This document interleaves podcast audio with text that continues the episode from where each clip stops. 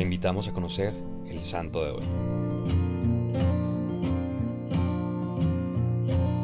El Papa Marcelo fue un hombre enérgico y valiente, quien fue nombrado sucesor de Pedro después de cuatro años de la muerte del Papa San Marcelino, debido a la persecución del emperador en los años 303 al 305. Era uno de los más valientes sacerdotes de Roma. Animaba a todos a permanecer fieles al cristianismo aunque los martirizaran. Durante su pontificado se dedicó a reorganizar la iglesia, que estaba muy desorganizada tras cuatro años sin contar con el sumo pontífice, y en apoyo con los mejores sabios de la iglesia, decretó que aquellos que deseaban volver a la iglesia tenían que hacer alguna penitencia por haber renegado de la fe durante la persecución. Esta decisión no causó mucha gracia en el pueblo, y sus detractores lo acusaron ante el emperador Magencio, quien expulsó al pontífice de Roma. El papa Marcelo se hospedó en la casa de una laica muy piadosa de nombre Marcela, y desde ahí siguió dirigiendo a los cristianos. El emperador se dio cuenta y lo mandó a realizar trabajos forzosos. Murió en el exilio el 16 de enero del año 309, con solo un año de pontificado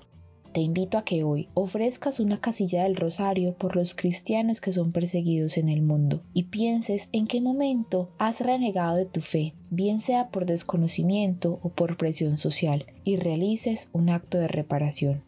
Señor Jesús, enséñanos a amarte sin medidas y a cuidar de nuestra fe y nuestra iglesia como nuestro mayor tesoro, pues todo proviene de ti y en ti somos una sola unidad. Cristo Rey nuestro, venga tu reino.